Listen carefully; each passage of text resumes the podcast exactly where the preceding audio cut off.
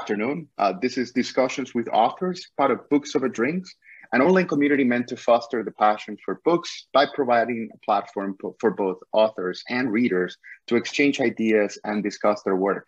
We're pleased to welcome Dr. Wade Davis, an anthropologist and a professor of anthropology at the University of British Columbia. Uh, Wade is a prolific writer, a photographer, filmmaker, um, whose work has been has taken him from the Amazon to Tibet, Africa to Australia, Polynesia to the Arctic. Uh, an explorer in residence at the National Geographic Society, he has he he was named one of the explorers for the millennium. Davis holds a degree in anthropology and biology and received his PhD in ethnobotany, uh, all from Harvard University. He spent over three years in the Amazon and Andes uh, as a plant explorer, um, living among 15 indigenous uh, groups in eight Latin American nations. Himself, an honorary Colombian citizen, a country that he knows well enough to have written detailed accounts of his travels and the people and land that hosted him along the way. Author of 23 books, today he's joining us to discuss his latest one, Magdalena River of Dreams, a wonderful book about the country with a complex past, widely misunderstood by those who have only come to hear the name through the protagonist of its darkest moments. A book that is as much about Colombia's political and cultural history as it is about the river which, uh, from which it takes its name. A land of biological and ecological diversity, uh, Colombia is a land covered by pristine forests, spared by the hand of progress, home to snow-covered volcanoes, 1,900 different birds of species, half of the total world species, by the way, and more natural resources and cultural diversity than almost any other nation in the world. A country fueled by its land and rivers, but it's also but also by uh, more than 50 million people who seek comfort in the wish in the wishful future by letting go of the misfortunes of the past.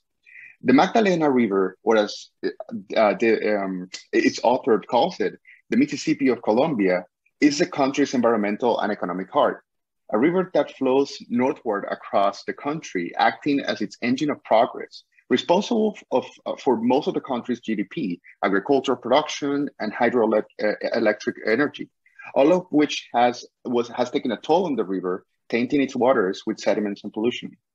Um, this is a book that transports readers to this beautiful country, and along a thousand miles from south to north of the Magdalena River, painting a more accurate depiction of the country's past, present, and future.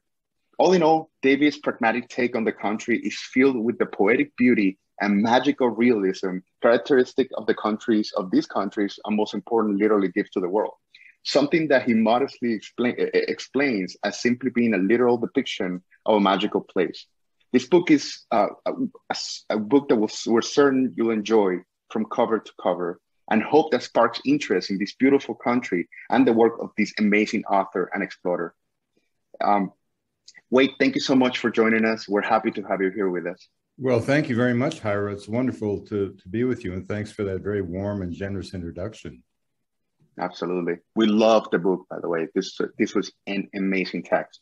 Um, before diving into Magdalena, I wanted, uh, I wanted us to discuss briefly One River, a book you published, I believe, more than two decades ago, with an account of your travels through the region a book I believe you signed away the rights to in Spanish, eh, to its Spanish Spanish edition, so that it would be accessible to Colombian readers. Uh, ultimately, taking a sort of life of its own and sparking interest of wishful younger generations unable to explore the country the same way you did. So, can you tell us a little about the story? Yeah, I, I think it's, it's, it's a fun place to start, uh, Jairo, because in a way the books are are, are very intimately related. You know. Um, I wrote One River, or El Rio, um, as it as was published in, in Spanish uh, back in the 1990s. And it's really sort of a biography of, my, of the legendary botanical explorer, my professor at university, uh, Richard Evans Schultes, the man who sparked the psychedelic era with his discovery, first of the magic mushroom, so called, in Mexico in 1938. And then in 1941, he slipped away into the northwest Amazon of Colombia, you know, a forest the size of France.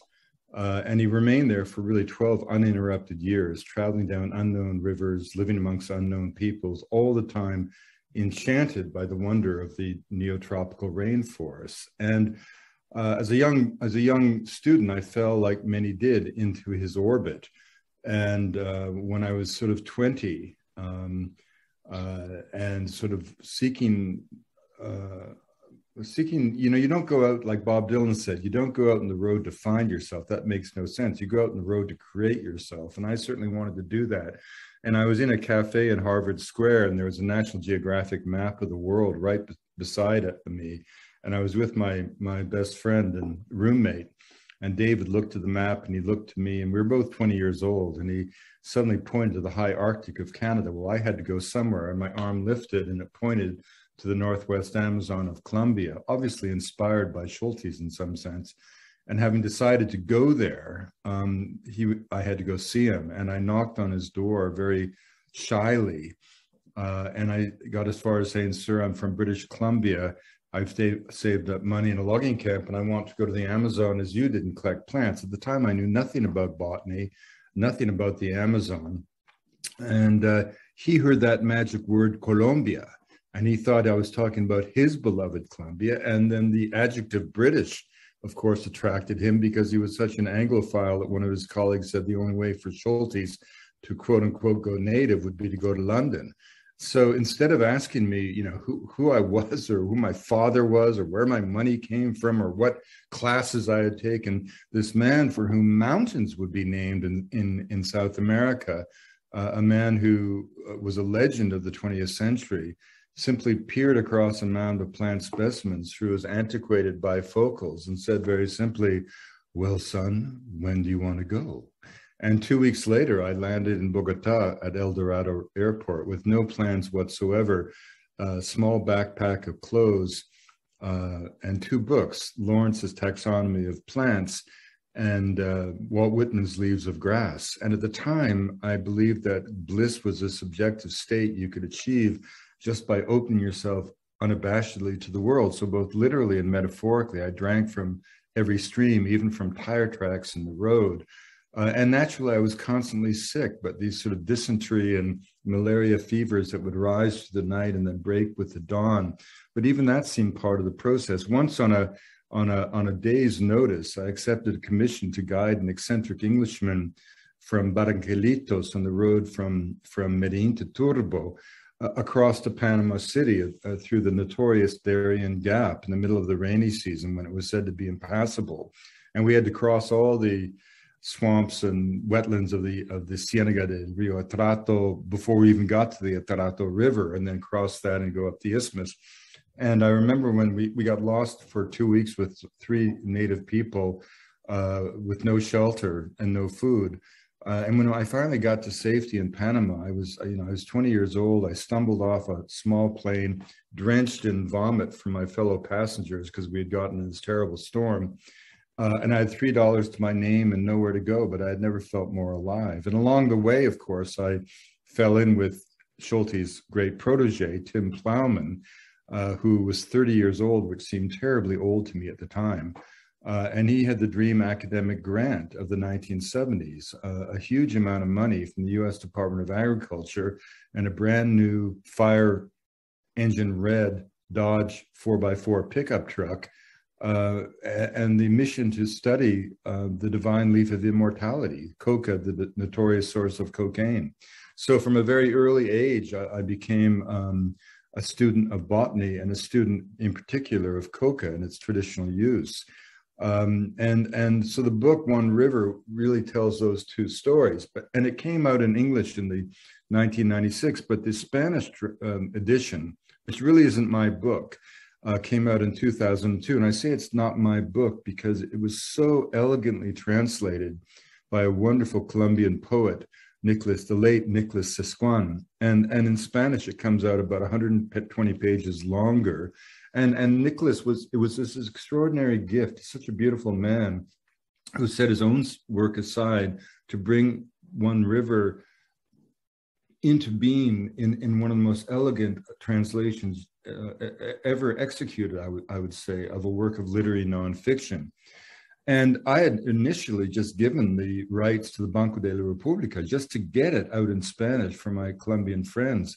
And then I kind of forgot about it as my career took me all around the world. And it was only when I went back to make a film in Colombia, I think in 2008, that I realized the book had sort of taken on a life of its own. And, and the key, the key aspect of the book, I suppose, is that coming out in 2002, that was a year when Colombia's very ability to survive as a nation state was being called into question. And you might wonder why a you know a 650 page book of botany and uh, uh, and ethnography that said nothing about um, the war, the violence, um, and only described the beauty of the Colombian people uh, would would hit such a nerve. But I think it it, it did and became this massive hit.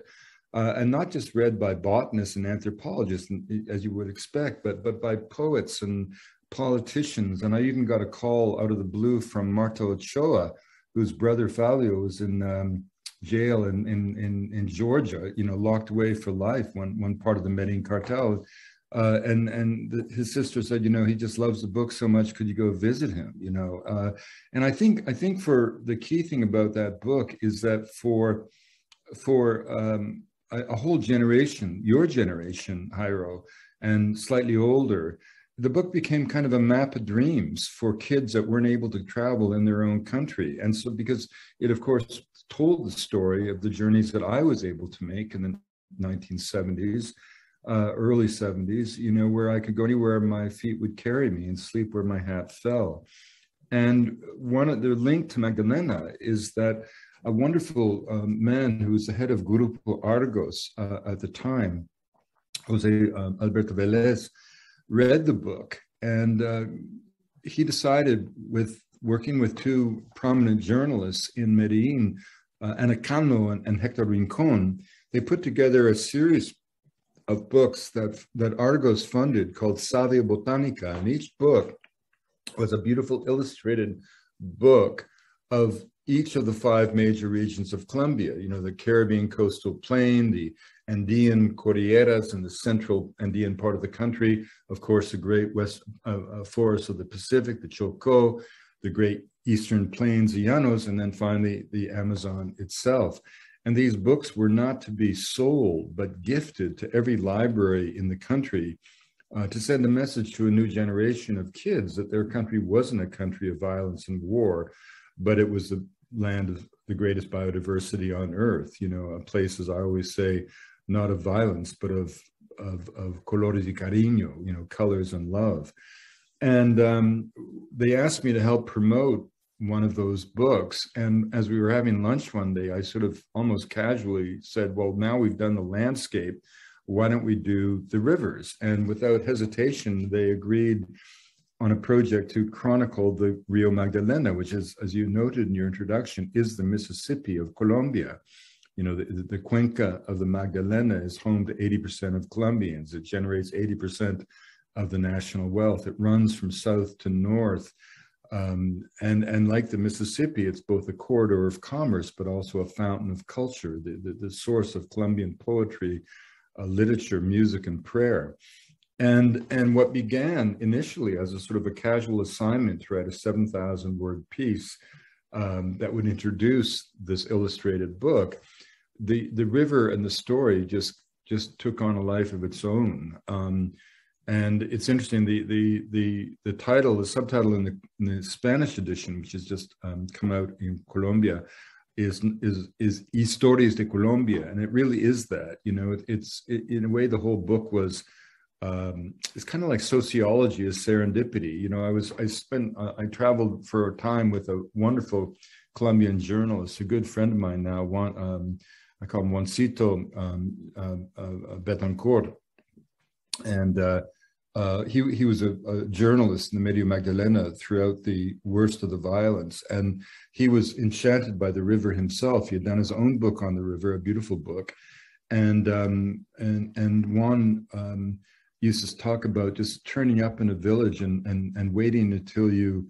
met someone who had something to say uh, that was interesting. And and always when he told me that, it reminded me of what Hemingway said that the most essential, you know, credential for a story is, is to be saying something that the world needs to hear that it doesn't know. And in a way, that's what the book became. And so, it, it, in many ways, I sometimes felt like, although I did do all the writing myself, but I felt like a stenographer just sort of recording these wonderful poetic statements and feelings from um, from Colombian people I met. So in many ways, I feel that the book, particularly the Spanish edition, is not my book but our book, and it's kind of a you know it's kind of a as Hector Abad, um, Colombia's great writer, said, it, it's kind of a love letter to the country, you know, um, and, and and its attempt to dr- driven in part to to tell us what at least my truth is about Colombia, and and um, I, I, think it's important to share with people who don't know the modern history of Colombia that yes, there was 50 years of violence that resulted in 260,000 dead, 100,000 missing, um, 7 million internally displaced, 5 million Colombians who by either volition or coercion or circumstances were decided to leave their country. Um, but in a nation of 50 million, there were never more than 300,000 combatants on all three sides of the conflict. The Paracos, the various leftist groups, FARC, ELN, and others, and the army itself. And so the vast majority of Colombian people were innocent victims of a war that never would have lasted a day without the sordid profits of prohibition.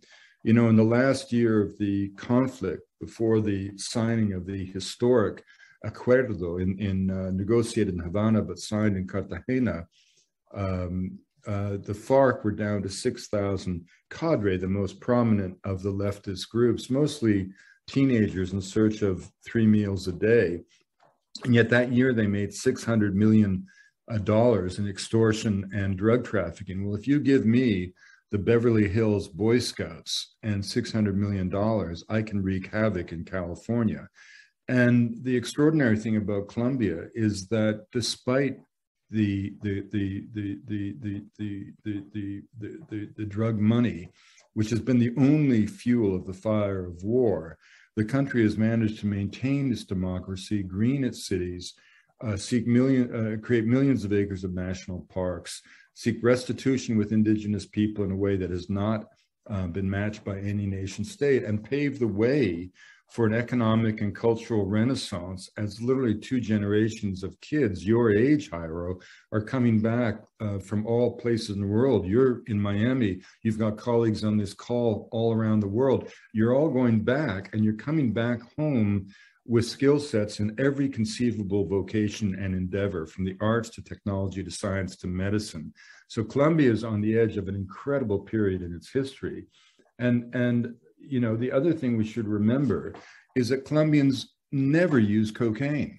Um, you know, my friend Sandra Uribe, uh, uh, una paisa, más paisa que los paisas, um, as a 15 year old girl, uh, when she couldn't in Medellin distinguish the, the sound of thunder from the sound of bombs, her family decided she should go live with a grandmother in, in, in Miami. She was immediately made fun of for being from the land of Pablo Escobar, by American teenagers whose main social activity was a pursuit of drug with drugs, with Colombian cocaine being the drug of choice. Sandra in Medellin had never used or seen cocaine, right? Um, and, and so, you know, think about this, Jairo.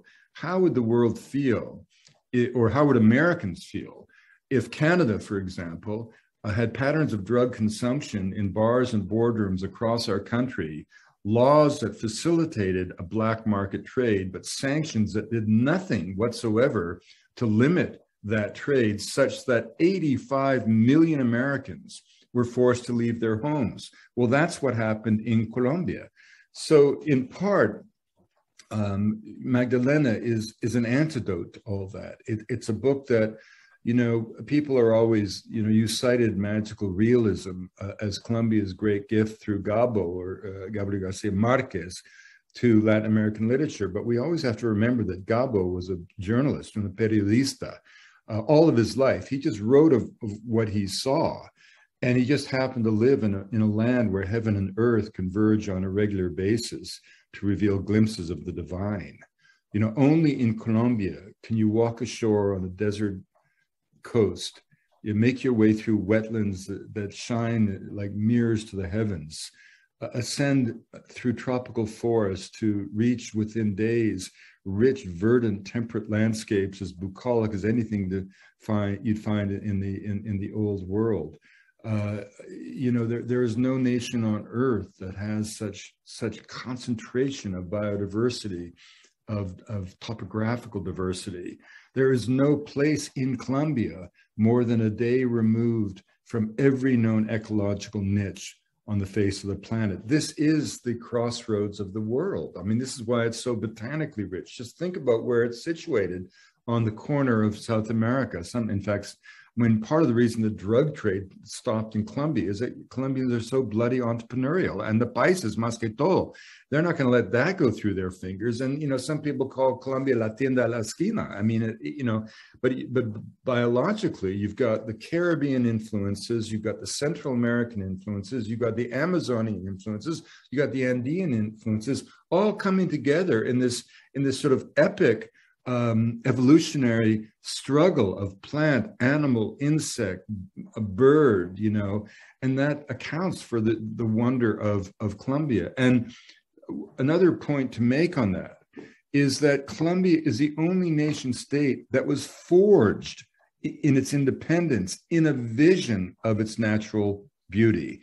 You know, the, the, the greatest uh, influence on Simon Bolivar who incidentally, whereas Washington liberated a sliver of the Atlantic seaboard, uh, the liberator of Colombia, Simon Bolivar, liberated an entire continent, traveling 75,000 miles on horseback to do so. But his maps in his saddlebags were the maps of Alexander von Humboldt. And, and he was he, he spent a lot of time with Humboldt in Paris. And, and when Humboldt spoke of notions of you know a universe of nature, uh, they were somewhat metaphorical for Humboldt, but young Simon Bolivar took them literally. He hated the Spaniards because the Spaniards he saw as being um, they had an economic model of pure extraction. They treated local people terribly. If you were born in the Americas, you couldn't do anything. You couldn't have a printing press. You couldn't grow grapes. You couldn't do any number of things. The, the Spanish model, colonial model, amazing that it endured so long because you couldn't design a system better um, uh, designed to promote revolution. And and in so that for Simon, it was like it was the the rape of the Americas that symbolized the Spaniards, and therefore the land itself, the forest, became the symbol of freedom for him. And that's kind of an amazing thing in Colombia's history, and it's encoded in the Constitution. And then we go ahead, you know, several 200 years because to, this is the 200th anniversary of the independence of Gran Colombia. And um, one of the things about the war, the only peace dividend, if you will, is that 50 years of violence kept much of Colombia insulated from the ravages of industrial development. So a country like Ecuador that made decisions about the Oriente in the 1970s that opened it up for colonization, deforestation, oil exploration, and extraction. Uh, to, to the point where you know um, uh, cities like Lago Agrio, which when I was there in 1974 was a couple of huts, now is this massive sort of urban chaotic center in the middle of the forest, but there is no more forest. And whereas Colombia, for example, the Amazon of Colombia, the size of France, now imperiled, but nevertheless remains roadless. And so Colombia has this amazing opportunity to re-envision its future informed by 50 years of scientific, scientific investigation as to the importance of bio, biological and cultural diversity that simply didn't exist when Ecuador made that fateful decision way back in the 1970s. And I you know, one of my, uh, you know, one of the, what, you know, Colombians just, uh, you know, uh, you know, I mean, uh, uh you know, it's often said in Colombia that, uh, you know, um, God gave so much to the Colombians, he's always going to get something on the back end, right? And the amazing thing about Colombia, amongst many things, is you still have, you know, at least 87, 90 indigenous groups, all of whom have something to say that the world needs to hear. And you know the fact that in the Sierra Nevada de Santa Marta, the highest coastal mountain range on Earth, it soars out of the Caribbean coastal plain, um, you know, near Santa Marta. Uh, you still have the sun priests, descendants of the ancient Tairona civilization, sacerdotes, who each day are praying for our collective well-being with this extraordinary wisdom. Um, two hours by plane from Miami Beach. And I was with one of my old friends in Arhuaco, Mamo, Mamo Camilo, and he said something really incredible to me. Uh, he said, La paz no vale nada si es solamente una manera en que los varios lados del conflicto pueden unificarse para mantener una guerra contra la naturaleza. Tenemos que creer tener paz con todo el mundo. And what he was saying, of course, for those who may not understand Spanish, is, is um, uh, peace won't matter if it's just an excuse for the various sides of the conflict to come together to maintain a war against nature. We have to create peace with the natural world, and and there is a strong sense of that. I mean, uh, right after he told me that, he asked me if I could go to Nabusimake to help them welcome President Juan Manuel Santos, who was about to pay his first visit to the main center of, of the Arhuaco people. And I, I, I promised that I would try, knowing full well the only way I could do it logistically was to hop a ride on the presidential plane. And so I've phoned a Colombian friend who phoned the Palacio Nariño, and word came back very generously from President Santos, said he'd be happy to have Profi Davis along for the ride. So I flew from Barranquilla, your, your hometown, uh, to Bogota, and a soldier took me over to the presidential plane as we flew back up to Valledupar to pick up the helicopters all President Santos's aides were sort of peppering him with datos, datos, datos, you know, and I put up my hand in the plane and very quietly said, you know, Presidente tiene que entender que para los mamos los datos no valen nada. Lo que es importante es lo que está en su corazón, you know, what's in your heart. And uh, he then made that, and I then I told him what Mamo Camilo had told me, and the president, to I think, to his amazing credit, made that the theme of the speech that he tweeted out to the whole broadcast and tweeted to the nation and the world. And um, and uh, you know uh, that that says something when when a, a, voice of a traditional people like that. I mean, Colombia is no perfect place any more than Canada is in terms of the treatment of indigenous people, but you know, uh, no country can match what Colombia did in 1985 in 1985 when when President Virgilio Barco, at the height of the war, uh, uh, with with Colombia on its knees in a way, um, uh, he said to my friend Martin von Hildebrand, a, a, wonderful, he's like a brother. I dedicate the book to him. In fact, Magdalena. Uh, Martin, he said, he said, do something for the Indians, and and uh, in the Amazon, and in five incredible years as, as the uh, head of uh, Asuntos Indígenas, Martin did more than something. He secured legal land tenure to an area of land collectively the size of the United Kingdom for the 57 ethnicities of the Northwest Amazon of Colombia. And behind the veil of isolation created by the conflict in Colombia, a whole new dream of culture was born. And no nation state can, can cl- claim such an achievement. Uh, you know, it's it's it's sort of, for example, I mean, people are always saying, you know, what about the peace agreement? What happened to it? Well, it's complicated. You know, um, the peace agreement had hundreds of clauses with a price tag of forty-five billion dollars at a time when oil prices dropped, Colombia's main source of foreign revenue, and Colombia uh, uh, absorbed the largest humanitarian crisis in the history of the Americas.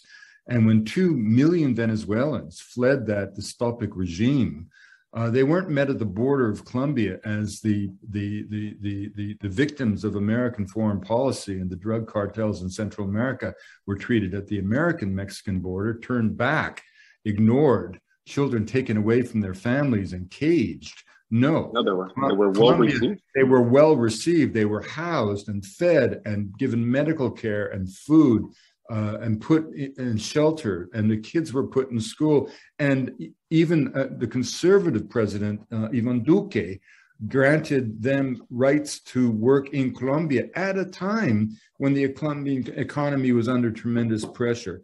I can tell you, no nation state in the history of the world has been that magnanimous and generous to the people of an, in, in need in a neighboring nation. And I, you know, I, I don't personally think that Colombia's gotten anything like the credit that it deserves for that gesture. So, I mean, part of what Magdalena, but you know, it's not. I mean, the whole thing about the book, it, it's like Hector said. You know, it's a love letter. It's not a. Yeah, I mean, it, it deals with the violence. It doesn't. It doesn't pretend the violence didn't happen, but it explains with empathy why and how this all came about, even as it, you know, describes the, the, the real Colombia that I've always known, you know, the magical Colombia. I mean, I remember there's a, a guy in the book I really like, Morita de los Manatis. He's this guy who he was just a humble kind of field worker in, in the cane fields of uh, around Sabana de Torres in the Medio Magdalena. And um, he just fell in love with manatees and they became kind of his source of power. You know, he, he became kind of like the avatar of these incredible creatures of the lower Magdalena. And uh, he, he, he, with that power, he faced down the FARC and the Paracos and the military and maintained the integrity of his own community as its leader. And uh, he did a lot of work with school kids. And one day we were just walking, um, uh, we actually were in a boat around a small little wetland and uh, Morita told me that around that little wetland, the, the kids had found 75 different species of butterflies. And I said, carajo, hombre, es increíble, porque en Canadá a lo menos tenemos, quizás tenemos 200, 200, you know, we're this big country of Canada. Maybe we've got 200 species of, of butterflies. You're telling me you found 75 around this pond.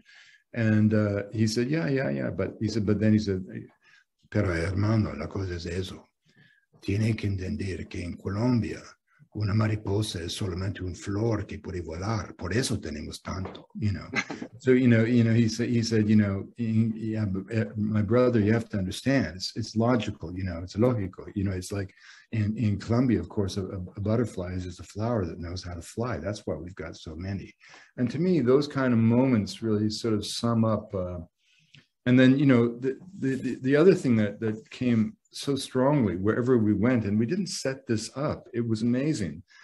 You know there was a, there there the book was in a way conceived in a moment of great optimism you know in in in the wake of the signing of the uh, uh, agreement. And as you know everywhere i went on the river there was people volunteered a central idea.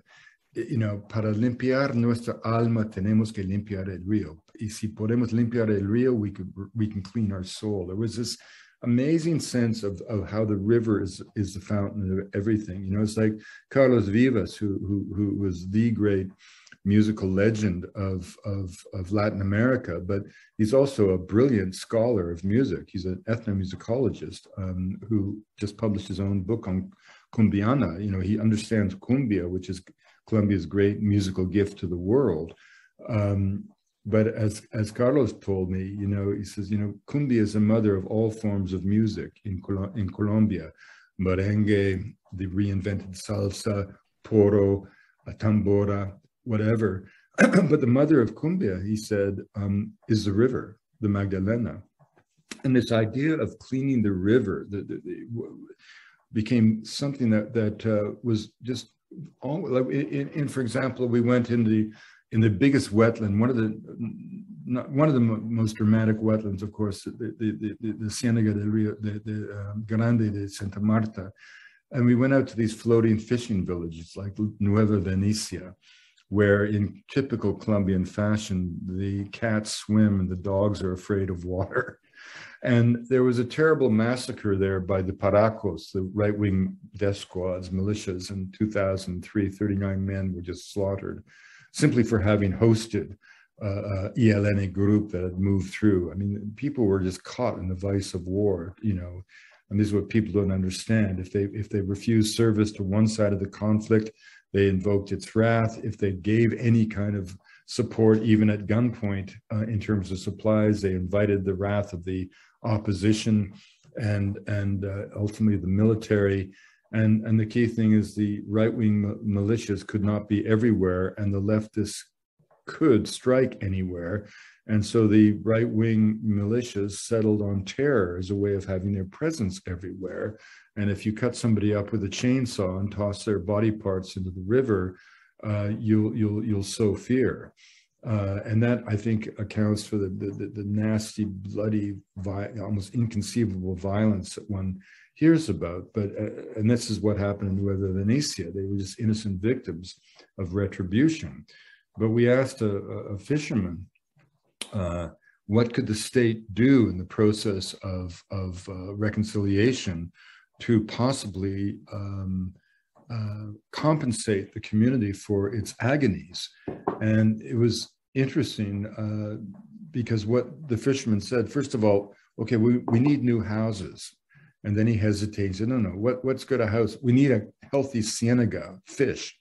And then he hesitated again. No, no, what's good to make the healthy cienega if the rivers coming into the cienega aren't healthy? No, we need to. And finally he stopped and he said, carajo, mierda. La cosa que necesitamos el río Magdalena.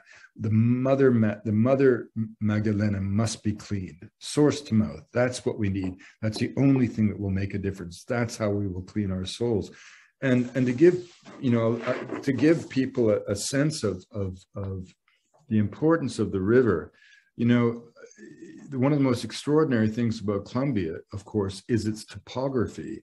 Uh, and so it was impossible although railroads were built it was extraordinarily difficult to do so simply because the grades were so precipitous uh, that's one of the reasons Colombia embraced air travel so early and so completely as a nation, as a people.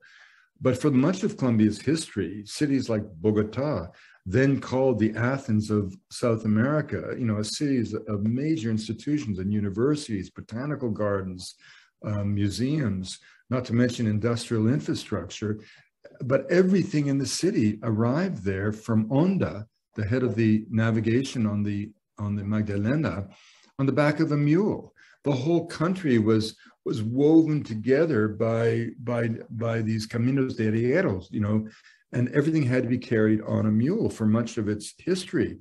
And those those those caminos or those trochas became like threads that wove together to create the fabric of the of the nation, or in a way, they were also um, um, umbilical cords that linked the the, the cities of the interior to the Magdalena. This is something that it's very difficult for people who, who don't know Colombia perhaps to grasp. But, but all, with the exception of Cali, which is of course on the banks of the Cauca, or Neiva, which is on the banks of the, um, of the Magdalena and Huila, all these other centers, Pereira, not, not just Bogota and, and Medellin, uh, which are both in the cuenca of the Magdalena, the, the, the, the overall drainage of the Magdalena. But Manizales, Bucaramanga, uh, Pereira, all these other cities are distant from the river. And as the river comes down, it flows through, I can't remember, is it eight or nine departments or states of Colombia, right? And each, each state has an urban center and each urban center is linked to a port town on the Magdalena. And, and so from the point of view of the country, the Magdalena seems like the frontier, right? And that's why the Medio Magdalena got its reputation as being a kind of an, a place of outlaws and bandidos. It's not an, an accident that uh, Escobar created his famous finca, uh, uh, uh Hacienda Nápoles, you know, right next door to Puerto Triunfo, which is one of Medellin's port cities the, on the Magdalena. So you had this kind of inversion of the notion of frontier where the central corridor of the country, the Magdalena, was seen from the point of view of these urban centers as being the frontier. And, uh, and so it was settled very, very late. And um, so, for example, as recently as the 1950s, you could send a bushel of coffee from Medellin to London for less money than sending it from Medellin across the country to Bogota. And, and so each of those port cities takes on its own kind of character. And, and most of them grew up as fueling station for the vapores, these legendary um, uh, wood driven steam um, riverboats that that uh, became became sort of characters in the novels of uh, Gabriel Garcia Marquez, right? And and of course, it was in the river that the Paracos would toss the bodies of the dead, um, and this became a kind of an iconic image in Colombia: the corpse floating down the Magdalena con con gallinazos encima, with vultures on top pecking at the flesh. Uh, and part of this was that the Paracos were trying to kill the people twice. They killed them physically, but then in obliterating their identity, um, they denied them final rights, right? And one of the things the Paracos always said, if anyone takes the bodies out of the river, they'll be there with them. So it was this culture of fear, but people didn't always obey. On the contrary, in the small town of Puerto Berrío, something miraculous happened there were a series of remolinas or, or, whirlpools where the currents would gather and the corpses would spin And the fishermen, for a long time, fearful of the paracos, would uh, pretend not to see what was right in front of their eyes. But eventually, their Christian charity um, did not permit that. And they began to take these body parts out and initially bury them in the sandbars. But eventually they said that's not enough. And they began to take them into the, the, the beaches of the, of the town. And women would be there with wheelbarrows to pick them up, to carry these rotting corpses um, to the cemetery, where they pressured the priest to finally give them, um, to baptize them. They became known as the in English, no names or, or no nombres, um, uh, uh, people without names, the NANAs. And they were baptized, but not just baptized, but the pe- people of Puerto Berrio gave them the names of their own um, lost and missing children. They adopted them into the lineage spiritually. And this was an extraordinary gesture for, for a Colombian to make.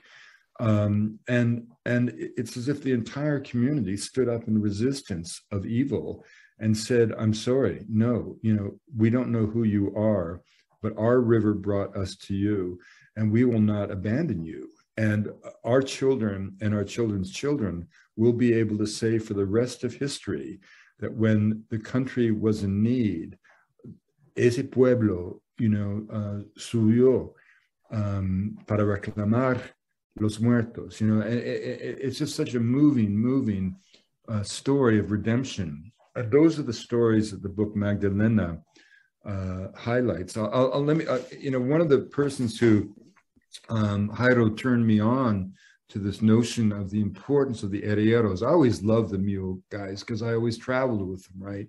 But I didn't understand the linkage. And and my friend Germán Ferro, who is the head of the one museum in Colombia dedicated to the river in Honda, uh, he he didn't either. I mean, he tells a wonderful story. His father was one of the engineers who built the modern city of Girardot, where the Rio Bogota reaches the Magdalena.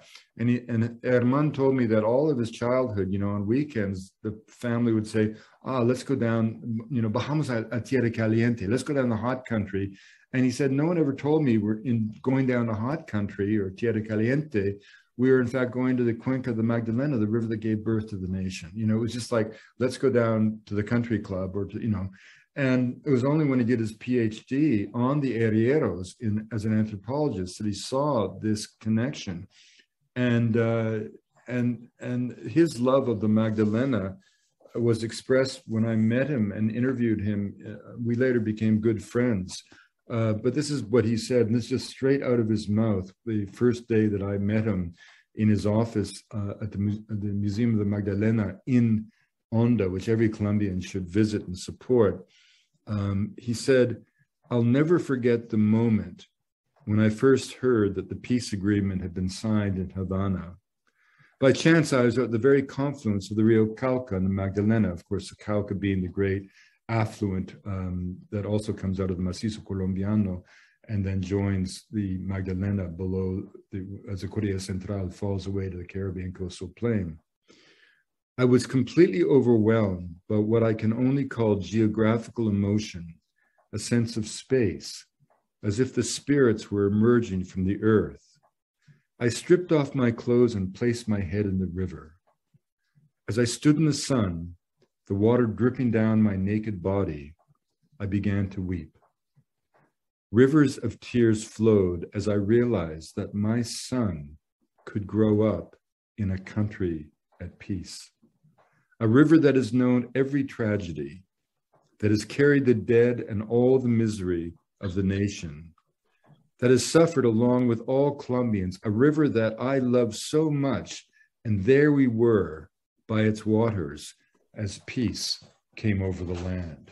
I mean, to me, that is such a beautiful passage summing up what this river means to Colombians you know, peel back the layers of any family, you know, step into the past of any family uh, in Colombia, and you will always find the Rio Magdalena. Absolutely, absolutely. Such a wonderful, such a wonderful collection of stories that you've gathered here. Um, there were there were a few things that I, that I was going to say that on the the book itself, I think what it does well is that for those that are not aware of the country, it unveils um, it doesn't just showcase the country itself, but it just unveils all the natural wonders that exist behind it and that are just overshadowed by many of the things that have just gone mainstream about uh, drugs and the and the internal conflict that that there's been in the country. Um, but on the other side, for people of Colombia, it becomes also a very hopeful um, book. It's just a book that brings hope with it, just like you described that your experience with uh, writing and the aftermath of the writing of the um, One River is that it, it, just paints a different picture, a very refreshing view. Gives a well, very refreshing know, view of Colombia. Yeah, you know, I, am glad you say that, Jairo. But you know, you know, think about it, son. Um, you know, we talk about you know narcos and the, the, the unfair caricature of the country, but we, we forget about the psychological impact on your generation. You know, um, you've grown up almost as a pariah in the world simply because you were born in Colombia. You know, it's interesting when I was was very generously invited to become an honorary Colombian citizen uh, by President Juan Manuel Santos in a beautiful ceremony in the Palacio Nariño.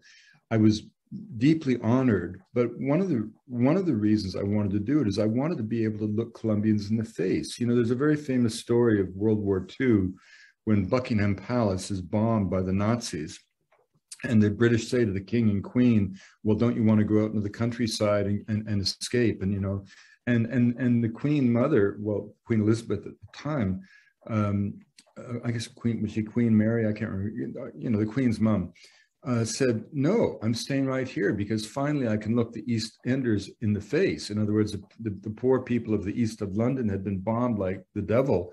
And finally she felt like she could stand up with them. And I felt that, you know, ever since I, I got my Colombian passport, I had my um, Nexus card revoked by the, the United States. Um, uh, every time I go into the United States now, um, I am automatically taken to secondary search and all my bags are, are packed. I have no criminal record. I'm a member of the Order of Canada. I'm almost 70 years old. I'm a well-known writer. Um, there, there, there, there, there's only one explanation is, is that um, because uh, of my Colombian passport and um, perhaps because there have been some legitimate payments uh, from publishers, royalty payments. You know, after all, Colombia is a country of 50 million people with a dynamic you know, economy of, you know, but anything over $10,000 they assume is drug money, I assume. I don't know what it is, Jairo, but I've felt what Colombians uh, go through, you know, and I think, you know, Carolina Barco, who's a good friend of mine, when she was ambassador to Washington, D.C., I mean, Carolina was the former uh, uh, head of external affairs in Colombia, the equivalent of the Secretary of State in the United States. She was a daughter of a very highly regarded and beloved president, um, Virgilio Barco. But she told me a story of going to Dulles Airport where she was strip searched by for simply because she had a Colombian passport. And when she uh, uh, objected and presented her diplomatic credentials, the the customs people, you know, dismissed her her appeal with an obscenity as a bark from the mouth of a dog. Well, if that happens to the ambassador, what happens to a young kid like you who goes goes back to Miami, you know? And so I think I think part of it is that we we we we we forget that yes, there's the emotional trauma of war. Uh, one of the one of the horrible things is that every Colombian family has suffered. You know, scratch the surface, and every you know. There's another thing. You know, I I um you know, Max Hastings, the great British historian, talks about being in the Soviet Union uh, after World War II, and he, you go out to dinner, and he, you know, there'd be a, a, nice two Russian couples, and someone would say, you know, oh, my uncle was killed in that gulag, and then someone else chirps in like, oh, my sister was killed there too, as if they had just discovered they went to the same high school together. Well, that's a little bit like a dinner can be in, in Bogota, where where you know in all the joie de vivre and all the gayness and joy of the Colombian uh, spirit, and, and you know, I mean, there's, there, I mean, you know, people say, you know, what's what's a formula for fun in life, and I just say ten Colombians, Mambe, a canoe, Northwest Amazon, and leave us alone. I mean, you know, that's you know, I mean that you know, Colombia. I mean, Colombia is like. Um, you know, you know, I mean, you know, if, if if you hear a note of music, you know, if it's a vallenato, perhaps you'll be able to escape. but if it's cumbia and and and the, and the, and the, and the tail uh, the, the, the, the, the skirts of the women begin to spin with each tight turn of their feet boy you better make new plans for the day because you know you're not leaving you know it's just like such a joyous place but um you know that that that said um um you know every family um, ha has suffered and uh, uh, but beyond just the financial losses, the loss of land through extortion, the, the, the, death and kidnapping, and, and you'll find that like at a dinner, people will say, suddenly say, you know, oh, you know, my, my uncle was held at that Paramo by the FARC. And someone will say, oh, my dad was held up there too. Again, as if, as if, you know, they found out they went to the same kind of colegio together, right? And this shows you how, how kind of impactful the, the 50 years of violence have been. Uh, but there's another aspect to that, which is a psychological impact on young people. Um, and, and, and, I think what the book tries to do um, is, is, to say to Colombian people, it, it, it, in a sense, it's not all your fault, you know, and, and the world is, is reducing you to caricature and, you know, suggesting that, you know, cocaine is sort of the, the, the story of Colombia, violence is a story of Colombia. And in a way it's hard for a colombian to to to rebut that.